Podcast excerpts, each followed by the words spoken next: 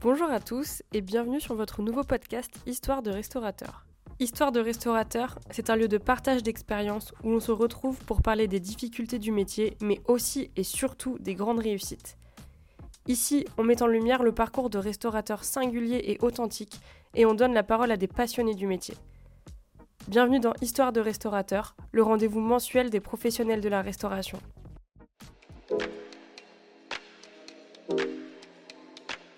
Lors du dernier épisode, j'avais interviewé Jean-Luc, le fondateur de Coust. Aujourd'hui, c'est lui qui va interviewer Denis, chef exécutif et coach en restauration. Il va nous partager son expérience et ses conseils.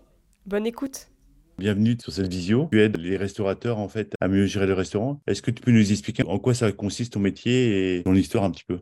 Bonjour à tous et bonjour à toutes. Bonjour Jean-Luc, merci de la sollicitation. Donc moi je suis originaire de Brive en France Ma mère était directrice d'école et mon père avait une entreprise de maçonnerie. Le goût de l'hôtellerie est arrivé très vite parce que j'avais des frères pâtissiers et j'ai commencé à goûter, à travailler la nuit avec eux, à les assister.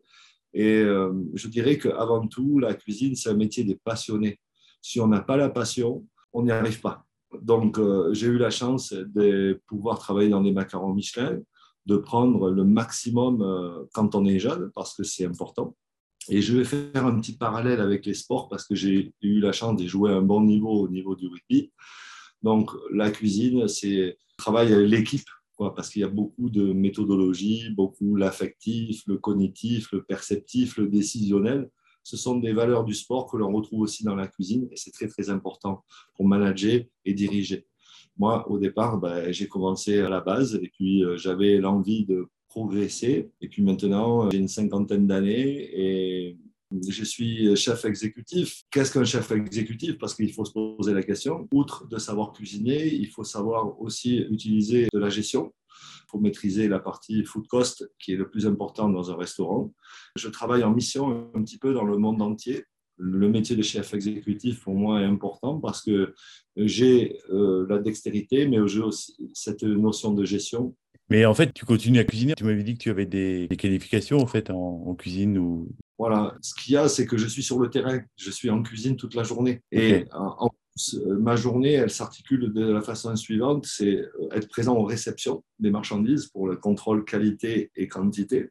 Mmh ensuite, euh, je cuisine parce pour être avec son équipe. Euh, les propriétaires, euh, parce que j'ai travaillé beaucoup en mission, me demandent des testings sur les nouveaux plats, de changer la carte. il y a le côté manuel, mais aussi le côté intellectuel, parce qu'il faut savoir aussi euh, gérer derrière les approvisionnements, la qualité, la standardisation des produits, parce que ce que l'on rencontre beaucoup sur le terrain, c'est qu'on fait des achats, comment on fait des achats au supermarché, c'est-à-dire que le beurre, un jour, il est en 125 grammes, un autre jour, il est en 5 kilos, etc., etc. Donc, même pour négocier avec nos fournisseurs, il faut une standardisation des produits. Ça passe par là. Et vous verrez que on, gagne en temps, en efficacité, euh, en stockage chez les fournisseurs et surtout euh, en termes des remises de fin d'année parce que c'est important de standardiser les produits et de créer des volumes chez nos fournisseurs. Oui, c'est important, ouais, parce qu'en fait, il... Ouais, il faut que tout le monde y gagne. Avoir une bonne relation avec ses fournisseurs, c'est super important. La première chose, c'est qu'il faut considérer le fournisseur comme un partenaire mm. et non pas comme un approvisionneur. Mm. Et dès l'instant où on a compris cette nuance, on peut avancer. Parce qu'un fournisseur, si vous êtes sérieux aussi dans vos paiements, parce que ça, l'un ne va pas sans l'autre aussi. Parce que bien souvent, euh, le fournisseur euh, fait office des banques dans certains établissements. Vous voyez, euh, c'est un peu délicat. Donc, il faut avoir, c'est gagnant-gagnant. Gagnant sur les produits, gagnant sur le service, gagnant euh, pour répondre à des problématiques qui peuvent être, je dirais, de stockage, parce qu'on a aussi des problématiques de stockage dans beaucoup d'établissements. Donc, on travaille vraiment à flux tendu. Et donc, il nous faut trouver un, un partenaire cheap modèle. Voilà. OK. Et pourquoi tu as choisi d'aider les restaurants que, Comment tu en es arrivé là? Parce que j'ai eu, comme toi, une expérience. J'ai tenu un établissement pendant sept ans. Ok. Je faisais beaucoup de cuisine, je gérais du personnel, mais en fait, j'avais l'impression de gérer au jour le jour. Et je n'avais pas forcément une vision sur mon business. Et ça me manquait parce qu'il me fallait euh, un axe d'amélioration et je m'en suis aperçu avec ma propre expérience. Et donc ensuite, quand j'ai vendu mon affaire, je me suis dit, bah, il y a une niche, il y a ce côté-là à aller chercher chez nos collègues restaurateurs, parce que bien souvent, on n'est que cuisinier, mais on ne gère rien et on subit. Et je voulais faire part de mon expérience. J'ai eu la chance de toujours avoir des bilans positifs, mais à la fin, je me suis dit, c'est un tour de magie parce que j'avais du volume de chiffre d'affaires. Et heureusement, j'avais un comptable qui euh, me faisait des situations. Et heureusement, parce que ça me permettait de savoir où est-ce qu'il fallait que j'aille. Mais j'avais compris une chose, c'est que j'avais toujours les mêmes fournisseurs, comme euh, c'était des Basques. On travaillait par exemple avec Eric Hospital à Asparem et c'était toujours les mêmes produits qu'ils ont commandés. Donc, heureusement que dans cette émulation, j'ai réussi à avoir quand même un guide de toujours standardiser les produits et je dirais même sans le faire exprès.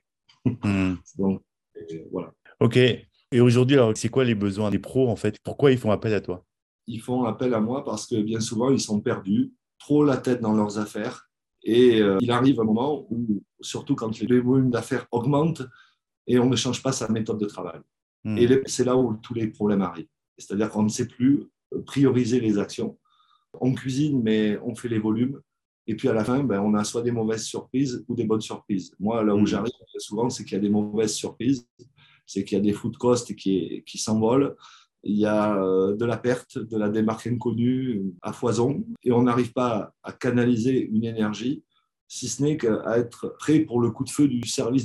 Puis moi, je me souviens aussi qu'au début, euh, je me disais, ouais, quand je ferais des volumes, en fait, mes fournisseurs euh, vont baisser les prix, mais en fait, non. On a un peu cette relation, on pense qu'en faisant du volume, ça va mieux marcher, mais pas forcément.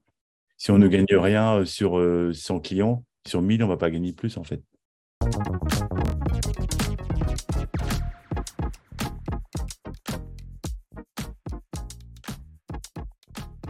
Coup, quand tu es en cuisine, comment tu fais Je travaille avec des codes couleurs parce que c'est beaucoup plus simple.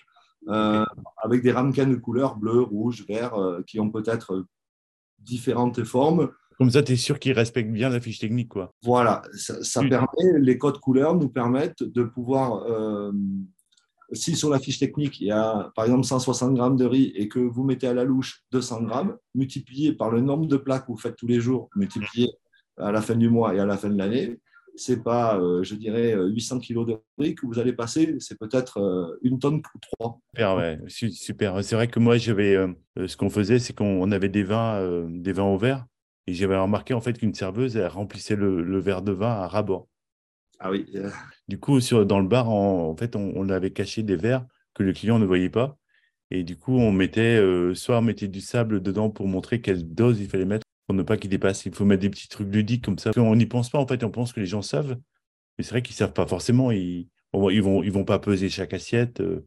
Je pense qu'il faut mettre des codes simples sur des établissements où on a des envois rapides, prendre conscience aussi des pertes parce que la plus horrible des pertes, c'est celle qui n'est pas identifiée. Qu'est-ce que tu veux dire par pas identifiée?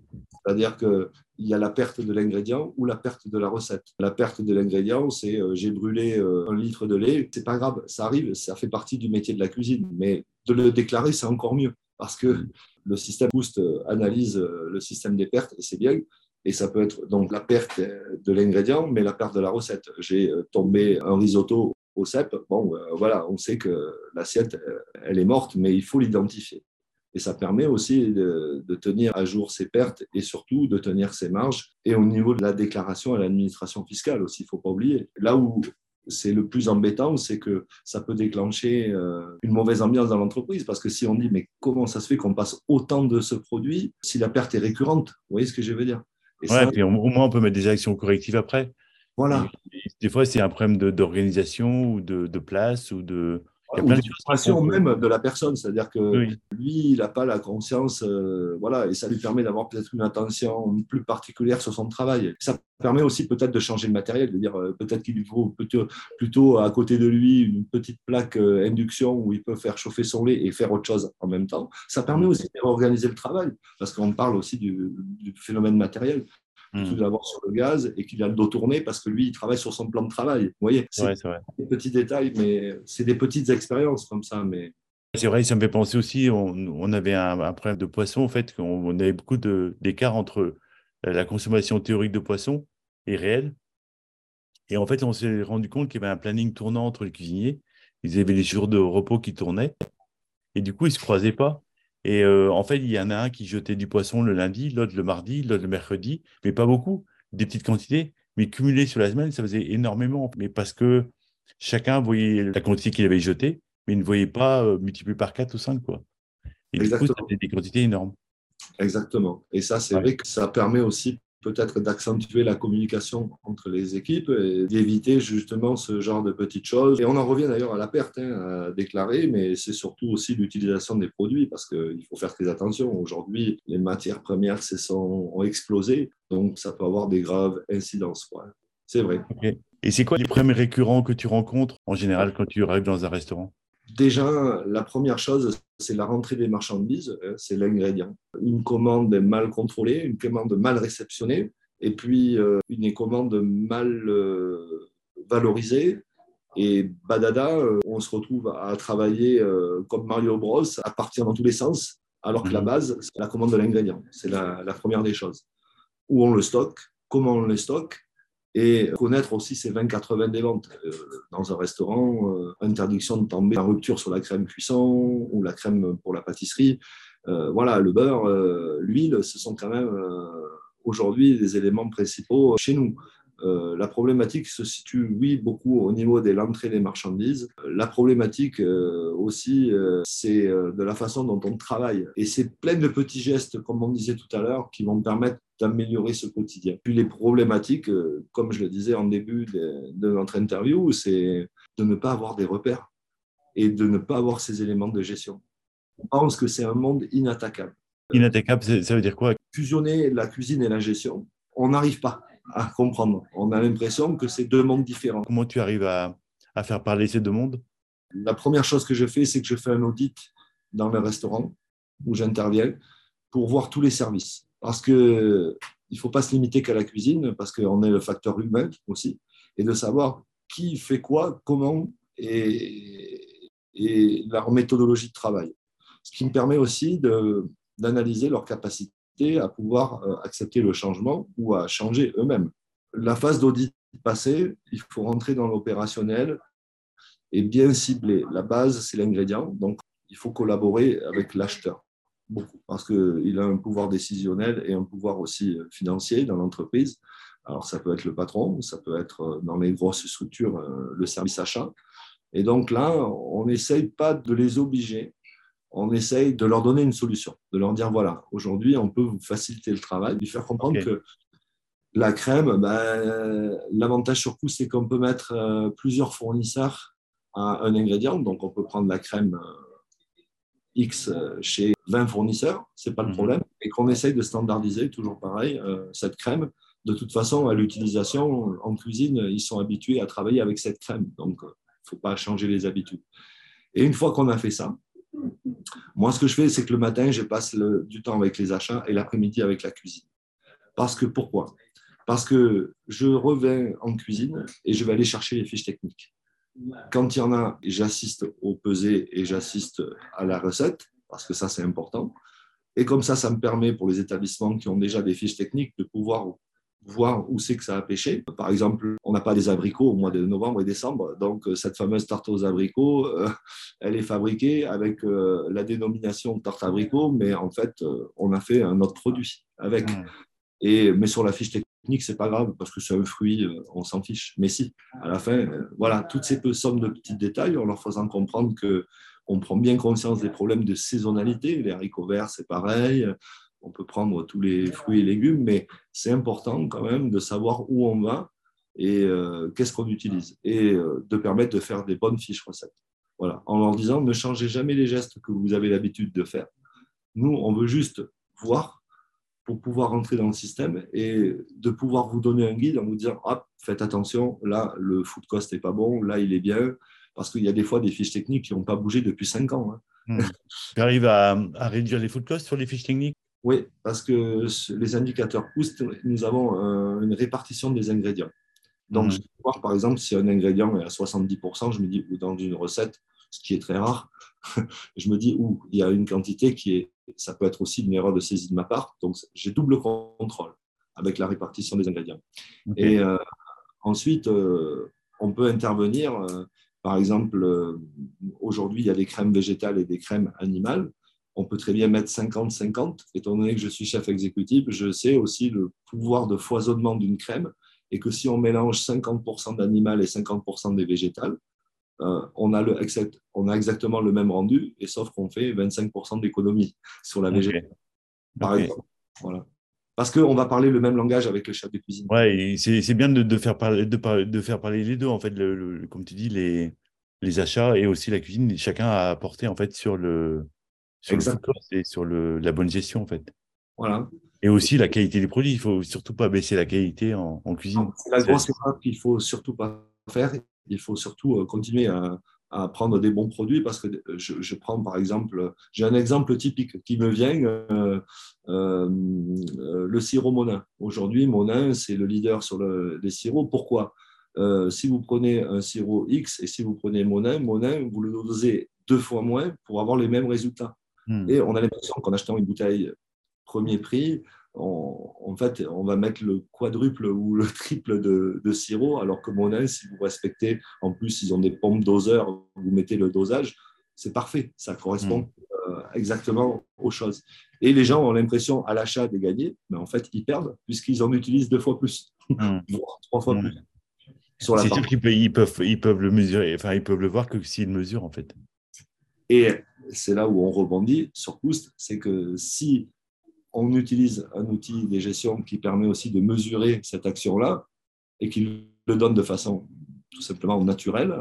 Dès l'instant où on a bien saisi ses achats, ses réceptions ses sorties par ses ventes, on va s'en apercevoir tout de suite que finalement, euh, voilà, euh, c'est plein de petits détails comme ça, mais pas eu, il ne faut pas lésigner sur, sur la qualité.